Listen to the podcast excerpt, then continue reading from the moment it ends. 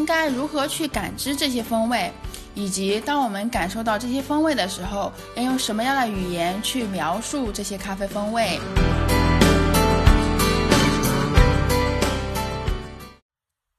大家好，我叫 Alice，是一名学化学的咖啡烘焙师，同时又痴迷于手冲咖啡。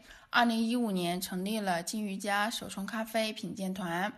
随着我们的成员越来越多啊，我个人呢就很难说分出足够的精力和时间去一对一的解答每个人的疑问。所以呢，我想通过喜马拉雅这个平台去做一个手冲咖啡的知识分享。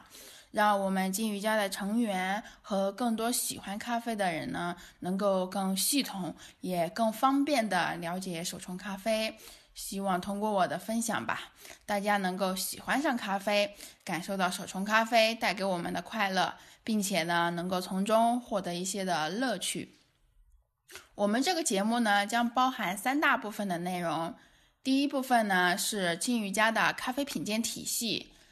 这个部分呢，我们将分享手冲咖啡里有哪些风味，金鱼家认为的好喝或者是惊艳的咖啡风味是什么样的，我们应该如何去感知这些风味，以及当我们感受到这些风味的时候，要用什么样的语言去描述这些咖啡风味。第二部分的内容呢，是手冲咖啡的认知体系。我们都知道啊。要想制作出一杯美味的手冲咖啡，仅仅是做好手冲萃取的环节远远是不够的。它涉及到咖啡从种子到杯子的各个环节，咖啡选种、种植生态、处理方式、烘焙、萃取这些环节呀是环环相扣的。前面环节的处理失误呢，会严重的影响到后续的各个环节。而后续环节的处理呢，又是对前面环节的反馈和升华。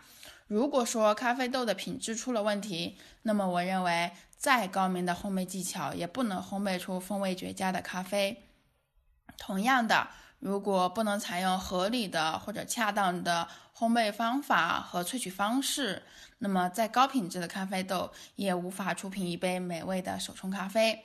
所以呢，我们节目还是会花一部分的时间讲述有关咖啡制作流程中的一些的基础知识，以便呢建立起完整的手冲咖啡认知体系。最后一部分呢是手冲萃取的内容，也是我们这个节目的重点。它呢涉及到咖啡豆、手冲器具，还有各种设备的选购，手冲萃取的基本功、萃取手法。流程细节处理，尤其是呢，面对不同的萃取问题的时候，我们要采取不同的应对策略。比如说，我在冲煮的时候要用多少水进行焖蒸，萃取时间应该如何取舍？如果遇见了毒粉或者粉面上涨的情况，我应该怎么处理？等等等等，这些在这一个部分呢，都会得到答案。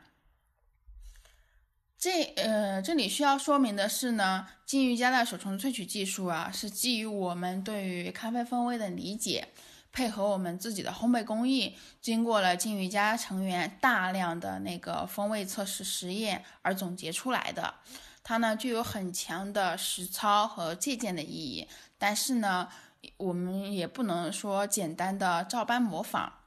以上呢就是我们这个节目的主要内容了。我呢会把它拆成不同的小专题进行讲解，因为我平时比较忙，要测试各种咖啡豆，要给成员上课，有的时候呢还要出差，所以呢尽量每周更新一个小专题。如果大家对于我讲的内容还有不明白或者觉得有值得讨论的地方的话，可以在专题的评论区下面进行留言。我个人呢是非常欢迎不同的声音参与进来讨论的。简单的问题呢，我会直接在评论区里回答。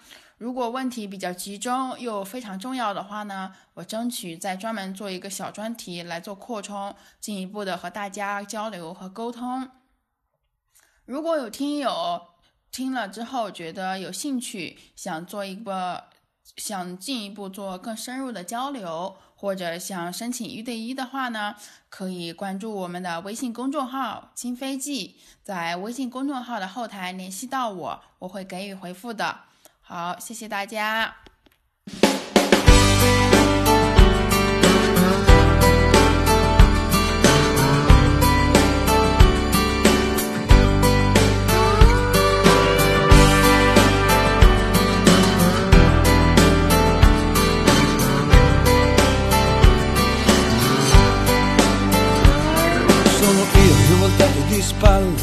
Quando l'applauso si fa cantilene.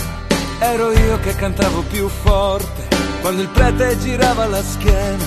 Sono io ogni volta che perdo, formamente sta vero campione. Sempre io mi ritrovo a pisciare, ogni notte allo stesso lampione. Sono io che nel